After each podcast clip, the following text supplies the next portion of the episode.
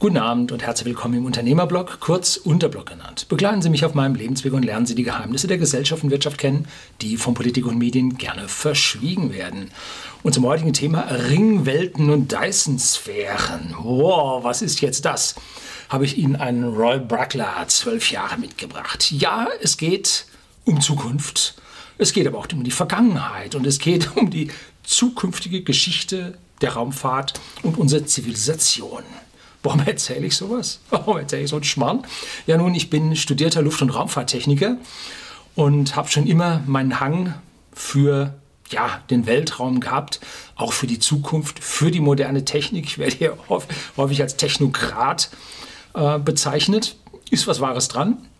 Und bislang bin ich in meinem Glauben an die Technik ja noch nicht soll ich das sagen, ja, enttäuscht worden. Es hat also immer noch alles so, genau so funktioniert, wie ich mir das vorgestellt habe. Und unsere Zahlen hier, meine nichtlinearen Kurven, zeigen nach oben. Und hier sind es gerade mal, was, 25 Jahre, die ich hier anzeige, oder jetzt 28 Jahre. Das explodiert hier. Ne? Und genau so ist in der Vergangenheit passiert und genauso wird es in der Zukunft passieren und zwar noch viel stärker. Wenn man meinen Großeltern oder der Generation meiner Großeltern gesagt hätte, so 1920, 1930, äh, übrigens, dauert nicht mehr lang, dann läuft da einer um auf dem Mond, äh, hätten die also an der, tja, an dem Geist desjenigen gezweifelt, der das nun geäußert hat. Ne? Nun ist schon lange her mit im Mond und so, Jules Verne hat da schon was drüber geschrieben und diese, ja, ich sag's mal so, Science-Fiction-Autoren, denn es war Fiktion, es war Wissenschaft, also war Jules Verne ein Science-Fiction-Autor des boah, 19. Jahrhunderts oder hat er noch früher angefangen? So genau, nahe 19. Jahrhundert. Ähm, so, und nun beginnt sich Wissenschaft mit Fiktion und gesellschaftlichen Gedanken ja zu verbinden. Der Jules Verne hat sich das damals ausgedacht. Da fliegt einer zum Mond, äh, hat eine Rakete hoch oder eine Kanone hochgeschossen, so besser Kanone, hochgeschossen. Und dann irgendwann hat mal jemand drüber nachgedacht, ob denn das nun gehen würde. Ähm und es ist dann auch gegangen. So. Momentan äh, gibt es einen Stern, ich muss den jetzt ablesen, den KIC 8462 85 2. Der wurde 2015 von dem Kepler Weltraumteleskop, das 2009 als Planet Chaser, also als Planetenjäger, äh, in einen Sonnenorbit geschossen wurde. Das läuft also so leicht außerhalb der Sonne hinter uns her und entfernt sich immer weiter ähm, wird aber dann durch das Erdgravitationsfeld nicht so beeinflusst. Man braucht nicht so viel Energie, um das Ding stabil zu halten und so. Der beobachtet nun äh, ein Gebiet am Weltraum und guckt nun die Helligkeitsänderungen der Sterne nach.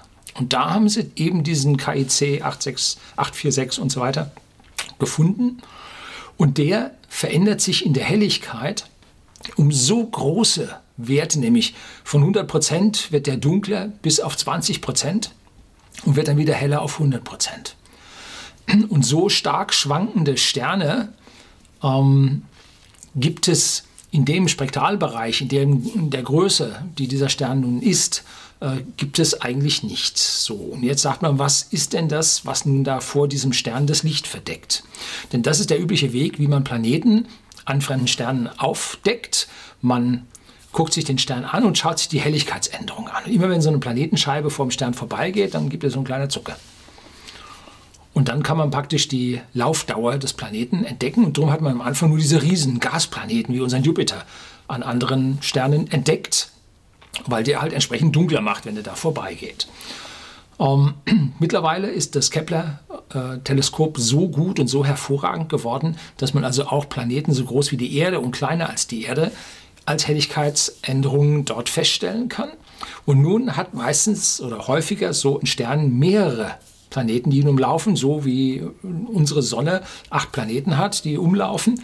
Und das gibt nun in der Helligkeitsschwankung ein ganz wirres Ding. Und jetzt muss man eine Fourier-Analyse darüber laufen lassen und dann gucken, äh, was für was für Grundfrequenzen lässt sich das zerlegen. Und wenn die Grundfrequenzen dann noch mit den Durchmessern und so weiter äh, oder den Helligkeitsschwankungen äh, übereinstimmen, äh, dann kann man sagen, okay, das ist so ein Planet, das ist so ein Planet und so weiter und so fort. Hat man sehr schnell umlaufende gefunden, die also sehr dicht an der Sonne sind. Man hat sehr große gefunden. Mittlerweile findet man auch kleinere. Äh, ja, und die erste, zweite Erde hat man wohl auch gefunden. Ja, so genau kann man es noch nicht sagen. Richtig gesehen hat man es nicht. Äh, dürfte aber ein Steinplanet sein und dürfte in der habitablen Zone, äh, da wo also Wasser auch flüssig ist, um sein Zentralgestirn da sich bewegen. So. Und vor diesem KIC 846 ähm, geht es also nun vorbei das Ding wird dunkler. Und zwar, umso, wenn man sich anschaut, wie riesig so eine Sonne ist und wie klein so ein Planet ist, der da vorbeiläuft, das ist relativ wenig an Helligkeitsänderung. Und die stürzen nun von der Helligkeit von 100% bis auf 20% ab und halten das für 5 bis 80 Tage so niedrig. Was ist denn da, was da diesen Planeten, äh, diese Sonne da verdeckt? Und da kommen dann solche Worte auf wie eine Dyson-Sphäre oder ein Dyson-Schwarm. Oh, es gibt auch noch so einen zweiten, der heißt Koro T29. Der zeigt so ähnliches Verhalten. Tja, wie kommt man denn dazu, solche Megastrukturen dann äh, dort zu vermuten? Nun, hat eine ganz lange Geschichte und jetzt fangen wir da an. Das Ding wird jetzt länger. Also wer sich für Raumfahrt und Weltraum und so weiter nicht interessiert, hier ist spätestens der Zeitpunkt abzuschalten. Der Mensch hat es schon immer nach vorne her gingen jetzt all die, die jetzt so retrograd denken und sagen, wir müssen bleiben, wo wir sind und der Welt hat Homo sapiens und weg damit und so. Nein, so nicht. Ich bin da ganz anders und vor allem die gesamte Menschheit ist da anders. Den Menschen, wenn der nicht nach vorne geschaut hätte, erforscht hätte, gewandert hätte, der wäre da in Afrika ausgestorben durch die damalige Klimaveränderung, die nicht vom menschgemachten CO2 stammte. So, und schon in der Bibel wird berichtet vom Turmbau zu Babel, wie also die Menschen immer höher, immer weiter und ja, und dann wird da das Sprachgewirr ausgeschüttet. Nun, heutzutage ist das Sprachgewirr fast vorbei. Die meistgesprochene Sprache auf der Welt ist schlechtes Englisch. Äh, so, und wir können also hurtig weiter expandieren. Und ja, nicht weit weg von Babel wurde also jetzt der Burj Khalifa gebaut, das höchste Gebäude der Welt. Ja, Wolkenkratzer, ja, schon häufig jenseits der Wolken, mit 868 Meter Höhe. Und da stellt man sich die Frage, wie hoch geht's denn? Der Burj Khalifa war auch nicht so ganz einfach. Gibt es eine schöne Dokumentation, National Geographic, glaube ich, wäre das eine, ähm, wo sie also den ganzen Bau mit Kameras begleitet haben. Und da kann man erkennen, dass der untere Teil mit Beton gebaut wurde. Und dann ab irgendeinem Punkt wurde dann mit Stahl weitergebaut. Ja, weil dann die Druckfestigkeit des Betons erreicht ist. Und dann würde das höhere Gewicht, was dann mit weiterem Beton oben drauf käme, äh, diesen Turm Bau zusammenbrechen lassen, weil die Druckfestigkeit des Materials nicht hoch genug ist. Wenn man also nun komplett Stahl baut und nicht Betonstahl, sondern komplett Stahl baut, wie so in Manhattan der Üblichkeit ist, ähm, dann ist wohl die theoretische Grenze irgendwo bei zwei Kilometern Höhe. Jetzt irgendwo, glaube ich, bauen sie gerade an einem 1 Kilometer Turm und die zwei Kilometer werden sie irgendwann auch schaffen. Ähm, ja, und dann ist also erstmal schlecht. Wie kommt man jetzt denn in den Weltraum? Jo, hat man sich in den 30er Jahren überlegt. Und zwar ähm, war das der äh, Konstantin Ziol Ziolkowski. Ziolkowski, ja, der spricht sich ein bisschen schwierig. Äh, ist ein Russe gewesen und der ist schon 1800 irgendwann geboren und hat bis 1940 oder so hat er gelebt. Ähm, und der hat theoretische Vorarbeiten über Planetenbewegungen und vor allem Raumschiffe zu diesen Planeten. Und der hat die allgemeine Raketengrundgleichung entwickelt. Ähm, und zwar die Stufenrakete. Dass man also so wie beim Burj Khalifa Beton baut und dann mit Stahl oben weiterbaut. So hat der gesagt, okay, jetzt fliegen wir erstmal mit einer Rakete hoch und wenn die Rakete leer ist, schießen wir von der Spitze dieser Rakete die nächste Rakete los. Und daraus ist diese Stufenrakete geworden, eine schöne logarithmische Formel um wie groß man die Stufen macht. Äh, und vor allem die unterste Stufe ist immer gigantisch, die nächste wird deutlich kleiner und oben ganz kleines oben drauf. Ähm, diesen logarithmischen Zusammenhang und der hat also diese Stufenrakete entwickelt und der Hermann Obert, ein Deutscher, der hat dann im Prinzip die große Publikation geschrieben, die Rakete zu den Planetenräumen, irgendwann auch 1930.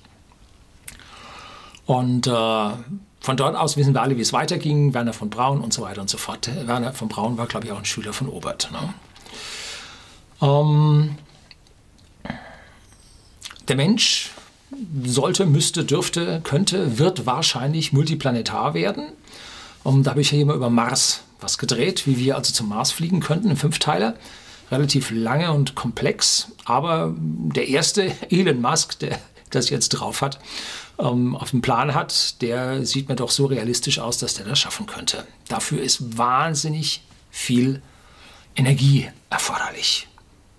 Ja, so eine Rakete zu schießen, gut, er will die Sache wiederverwendbar machen und sagt, äh, so eine Rakete kostet 20 Millionen in die Erdumlaufbahn, der Treibstoff davon nur 200.000 Dollar, äh, also gerade mal äh, ein Prozent. Das heißt, wir machen die Raketen wiederverwendbar. Das hat man beim Shuttle auch versucht, haben aber leider völlig verkehrt angefangen, sodass also der wiederverwertbare Shuttle teurer war als die normalen Raketenstarts. Sonst gäbe es jetzt ja keine Raketen mehr. Aber jetzt wiederverwendbare Raketen zu bauen, wird, dürfte die Sache deutlich billiger machen. Jetzt hat er schon drei Landeversuche mit seinen Stufen gemacht und alle drei sind daneben gegangen. Nun gut, aber er trifft die Sache immer genauer. Also die Hoffnung stirbt zuletzt, dass man also diese Raketen dann auch senkrecht landen kann. Und dann bleibt nur die Energie übrig zum Rauf- und Runterfliegen und ein bisschen reparieren. So. Und da gibt es einen Herrn Karaschow, Nikolai Karaschow, der hat 1964 einen Vorschlag gemacht, die Zivilisationen, plural, unsere und die an bemachbarten Sternen, die theoretischen Zivilisationen, nach ihrer äh, Energieproduktion Verbrauch kann man nicht sagen, Energie wird nicht verbraucht, die bleibt bestehen, aber nach ihrer Energieproduktion äh, zu klassifizieren und hat er 1964 auf einer Konferenz gesagt, äh, ja, wir sind eine Typ-1-Zivilisation mit 4 mal 10 hoch 12 Watt äh, Produktion. Jo, was ist dieses 10 hoch 12? Das ist also eine äh, 1 mit, äh, mit 12 Nullen hinten dran. Ähm, und das ist also dann waren es damals Gigawatt, ne? Ähm, oder sind das schon Terra? Terra sind das, ne? Äh, Megas, Millionen, Milliarde, Billion, Billiarde. So, und nach diesen äh, Spezifikationen, die er damals gemacht hätte, wären wir also heute bei diesem Typ 1 schon bei 0,7 bis 0,8 angekommen, also relativ weit äh, gekommen. Und dann hat man hingegangen und gesagt, Typ 1 klassifizieren wir jetzt anders. Wir machen einen theoretischen Sprung und sagen, die gesamte Energie, die vom Zentralgestirn auf die Erde fällt, das ist der Benchmark. Äh, und die ist 1,7 mal 10 hoch 17 Watt. Also 10.000 Mal so viel. Ähm, Gut, äh, ist also noch ein bisschen weiter weg, dass wir so viel brauchen. Momentan brauchen wir nur einen Fleck von wie viel 300 mal 300 Kilometern mit Photovoltaikzellen und wir haben den gesamten Energiebedarf der Zivilisation gedeckt. So, also alles, was von der Sonne auf die Erde fällt, ist Typ 1. Haben wir noch ein bisschen hin. Typ 2, alle Energie, die der Zentralstern, also unsere Sonne abgibt, in diesem Fall 4 mal 10 hoch 26 Watt, das ist brutalst viel. Ähm, das ist dann ein Typ 2 Zivilisation. Bis dahin ist noch ein Stück hin. Jo. Und Typ 3 ist die gesamte Energie der Galaxie. 4 mal 10 hoch 37 Watt. Was? 10 hoch 37 Watt? Das ist also 10 äh, hoch 11 mehr als das, was von unserer Sonne abgeht. Ja, als 10 hoch 11 äh, Sonnen in unserer Galaxie, 100 Milliarden oder so. Ne? Sterne gibt es in unserer Galaxie. Jetzt weiß ich nicht, wie genau das gerechnet ist, äh, ob man da mittlerweile schon einen ordentlichen Durchschnitt hat, äh, wie viel Energie da so ein Stern abgibt. Ich weiß es nicht. Gut, die Frage ist, wie kann man diese Energie auffangen? Ne? Nun, ganz einfach, man baut eine Dyson-Sphäre, eine Kugel rund um die Sonne.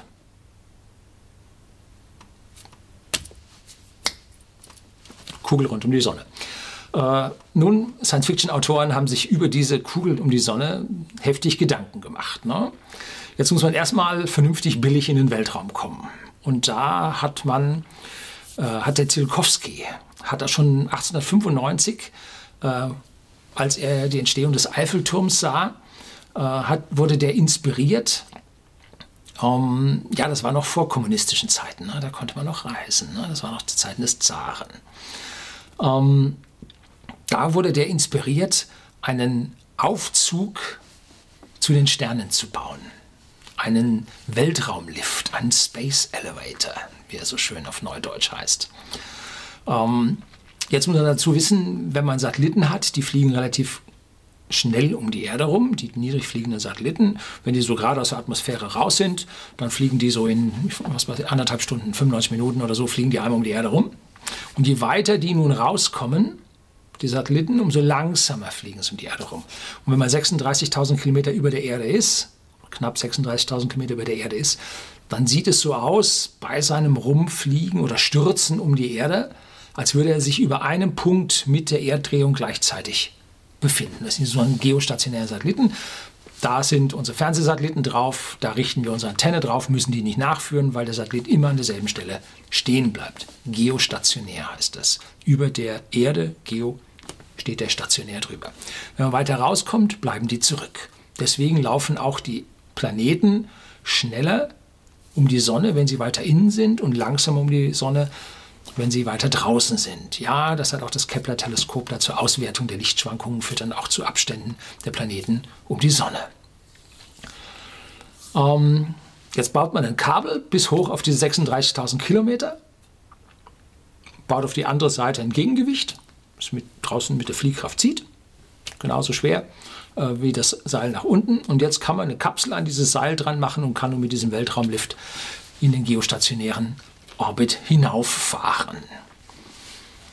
Ist ein bisschen schwierig, wenn wir schon mit dem Stahlwolkenkratzer bei zwei Kilometer am Ende sind. Wie wollen wir denn da weiterkommen? Ne? Ähm, und da hat man Kohlenstoff-Nanoröhren ausgeschaut, dass das der richtige Stoff ist. Und da hat man äh, schon mal einen 100 Meter langen Faden von gebaut. Ähm, und die Festigkeit, die Druckfestigkeit von diesen Nanoröhren ist also größer, 100 mal größer als die von Stahl. So, also damit könnte es gerade klappen.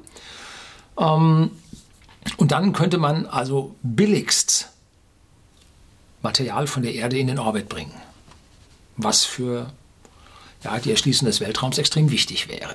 Und damit man das mal äh, besser üben könnte, hat es 2012 eine äh, Konferenz bei der NASA gegeben. Da hat man über einen Weltraumlift auf dem Mond laut nachgedacht. Ja, der Mond hat eine viel geringere Anziehungskraft.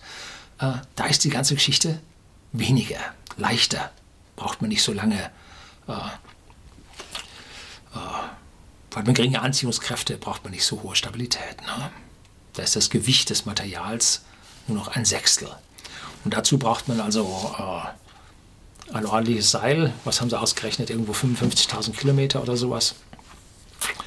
Ähm, bis sie dann da stabil sind. Ja, der Mond hat eine andere Rotation äh, im Raum und so muss man also ein bisschen rumrechnen mit den Grundgleichungen und dann kriegt man das schon hin. Ähm, der nächste Schritt, wenn man also solchen, so einen Weltraumlift hat, äh, habe ich gelesen bei Arthur C. Clarke. Der hat äh, 1978 hat er also über diesen Weltraumlift was geschrieben. Und in der Space Odyssey, 2001 Odyssey im Weltraum, so heißt es auf Deutsch, davon gibt es Nachfolger. Da der 2010, der ist der, der Jahr, in dem wir Kontakt aufnehmen, oder wie das Ding hieß. Ähm, der ist ja schon lang gelaufen und die Zeit ist schon lang verstrichen. Ähm, und dann gab es noch ein Buch, äh, drei, der spielt im Jahr 3000. Und äh, da haben sie auf der Erde mehrere Weltraumlifte gebaut. Und von diesen Punkten, den geostationären Punkten, baut man nun Segmente und schließt einen Ring um die Erde. Rechnen wir mal kurz. Äh, Pi d wäre der Umfang, ne? Der Durchmesser sind zweimal 35.000 Kilometer plus 6.000 so viel für die Erde Durchmesser, oder nee, 12.000 so viel Durchmesser für die Erde. Ähm, ja, sagen wir mal 70.000 äh, mal Pi, äh, irgendwo 230.000 Kilometer Struktur um die Erde rum. Jo, da braucht man eine Menge Material. Äh, könnte man vielleicht unseren Mond demontieren für, zumindest mal ein bisschen. Ne? Und Asteroiden ran schaffen, wir brauchen ja einen Haufen Metalle dafür, stabil und so weiter. Und dann werden wir den ersten Schritt praktisch in den stationären Orbit äh, geschafft. Ähm, ganz wichtiger Science-Fiction-Autor, der in solchen Dingen weitergedacht hat und das mit Leben erfüllt hat, ist Larry Neven. Der ist irgendwann 1900, Mitte der 1930er Jahre äh, geboren und der hat also ganz, ganz tolle Science-Fiction-Bücher. Ich habe in meinem Leben, ich glaube, 500 Science-Fiction-Bücher gelesen. Ja, meine Sammlung habe ich letztlich an einen noch größeren Science-Fiction-Sammler äh, vermacht, weil ich einfach nicht mehr dazu komme zu lesen. Aber ich erinnere mich sehr gerne an diese Stücke. Und der hat um 1970 hat der Ringwelt geschrieben. Und zwei tolle äh, Fortsetzungen zu diesem Ringwelt. Und der hat also in seiner Fantasie ein Universum mit technischen Entwicklungen, die noch gar nicht stattgefunden haben, die es vielleicht auch gar nie geben wird, wie zum Beispiel Überlichtgeschwindigkeit oder sowas, hat der also entwickelt. Ähm, und der hat auch zusammen mit Jerry Pournell geschrieben. Da habe ich schon einmal auf das Buch, ein Buch von ihm hing, The Mode in God's Eye, wie heißt der? Der Splitter im Auge Gottes, äh, wo es um eine Zivilisation geht, ähm, wo die Lebewesen sterben, wenn sie sich nicht vermehren. Und das gibt explosionsartigen Bevölkerungsdruck und da hat er also praktisch die äh, massive Vermehrung von Individuen von so und beginnende Kriege und so weiter äh, da toll beschrieben. Ja, macht Sinn, äh, sich sowas mal durchzulesen. Ähm, ja, und der schreibt also mit diesem Larry Neven dann zusammen, aber das Ringwelt, glaube ich, hat er alleine geschrieben. Und der hat gesagt, okay, jetzt haben wir nicht einen Ring um die Erde mit diesen Orbitalliften, ähm, die man sich jetzt auch halbwegs noch vorstellen kann, ja, wenn man einen großen äh, freien Geist hat, sondern er sagt, wir bauen so einen Ring um die Sonne. Ein Ring um die Sonne. Ähm, und dieser Ring rotiert um die Sonne. Ja, warum? Äh, A, um Schwerkraft auf der Innenseite des Rings zu erzeugen. Aber B, weil das gesamte Material im Sonnensystem ja schon einen Spin hat. Ähm, und diesen Ring macht man nun 150 Millionen Kilometer vom Zentralgestirn entfernt, halt den Abstand, wo sich unsere Erde befindet. Ja, da war er nicht so ganz frei in seinen Gedanken. Da hat er das also im Vergleich zur Erde dann schon gezogen und hat äh, die Breite von dem Ring 1,6 Millionen Kilometer, also eine Million Meilen hat er es gemacht. Breite. Und am Rand hat er 1000 Meilen hohe Wände gemacht, damit die Atmosphäre da über den Rand nicht abfließt. So, jetzt hat man also so ein U-Profil, äh, was mein Kopf wäre die Sonne, das dreht sich nun um die Sonne. Und die Fliehkraft erzeugt eine Gravitation auf der Innenseite von diesem Ring, hält die Atmosphäre in diesem U drin, dass die außen äh, nicht übertreten kann. Ne? So, hat dann eine habitable Zone drin. Und jetzt muss man da noch Tag und Nacht machen und dafür hat er an ja, hochfesten Seilen äh, Abschattungen um die Sonne kreisen innerhalb des Rings. Und dieser Schatten fällt nun dann auf den Ring und erzeugt dort ja, Tag und Nacht. Äh, relativ zügig. Zack. Ähm, die Fläche von so einem Ring ist drei Millionenfach größer als die Oberfläche der Erde. Da kann man sich vorstellen, wie viele Individuen da leben. Ne? Ähm, und die Dicke von diesem Ring sind nur 30 Meter. Irgendein hochfestes Material, ja, was es gar nicht gibt. Ne? Da geht es dann in die absolute Fiktion, weil die, der Zusammenhalt des Materials muss also in der Kraft der Kernkraft liegen. So, also da wird es also etwas schwierig, äh, diesen Ring tatsächlich auszubilden. Und dann hat er außen noch einen 300 Meter äh, Meteoritenschutz drauf, dass da also nicht ähm, Einschläge kommen, weil wenn wir ein Loch drin haben, dann fließt die Atmosphäre durch das Loch ab. Ne? Gut, da hat er eine Laserabwehr gegen größere Brocken, die daran geflogen kommen. Das ist ein Science-Fiction-Autor, ne? der baut da schön was auf. Ne? Ähm, dann hat es eine Konferenz gegeben über dieses Ringwelt-Universum und da haben sich auch Physiker zu Wort gemeldet. Ja, die Physiker haben manchmal wohl äh, tolle Ideen und Einfälle und nichts anderes zu tun und dann denken die darüber nach, kann denn so eine Ringwelt stabil sein? Und sind draufgekommen, nein, ist nicht stabil, der Ring würde von der Sonne wegdriften der wäre nicht stabil. Der wäre zwar vielleicht 100 Jahre oder 1000 Jahre stabil, aber irgendwann driftet er weg. ähm, so, man braucht also Stabilisierungsantriebe. Hat er dann im Fortsetzungsroman mit eingeführt. Ähm, und dieser Ring hat 350 Erdmassen, auch wenn er nur 30 Meter dick ist, hat er 350 Erdmassen. Das ist die gesamte Masse die sich in unserem Sonnensystem außerhalb der Sonne befindet. Da müsste man also hübsch was zusammentragen. Ne?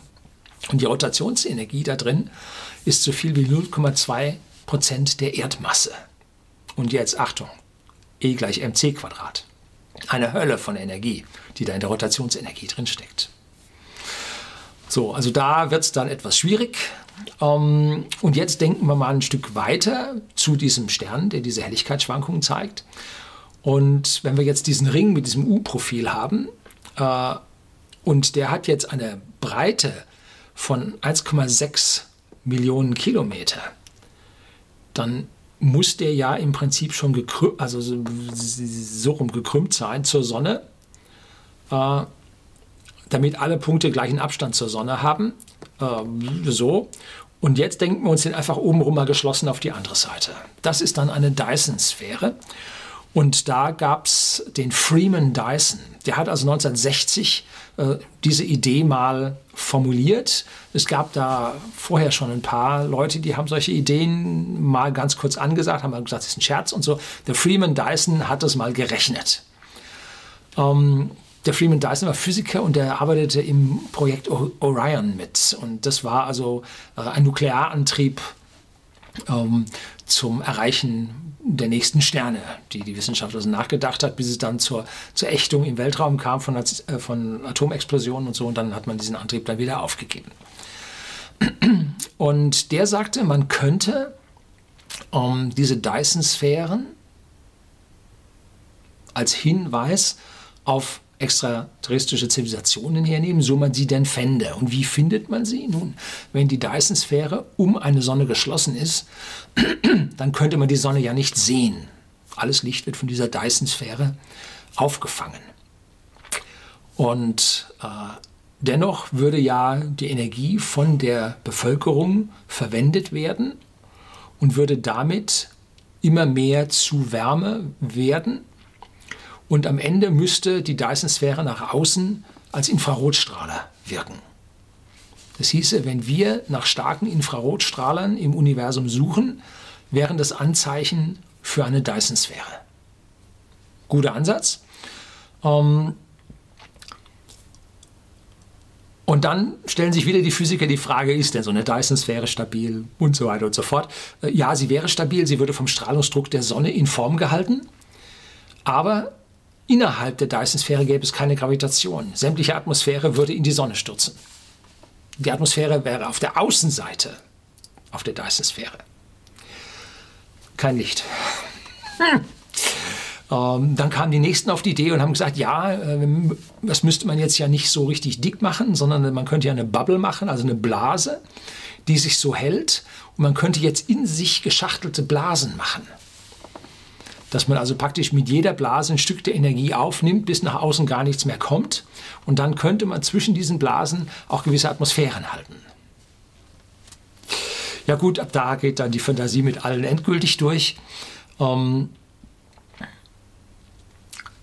es gäbe auch wieder kein Material äh, mit der Druckfestigkeit für so eine Dyson-Sphäre. Ja, man könnte sie durch Rotation entlasten, aber nun, wenn man das rotiert, sind manche Teile nicht äh, rotierend. Vielleicht reicht es dann da physikalisch nicht. Und deshalb wären es vielleicht nur größere Segmente, die um die Sonne rotieren.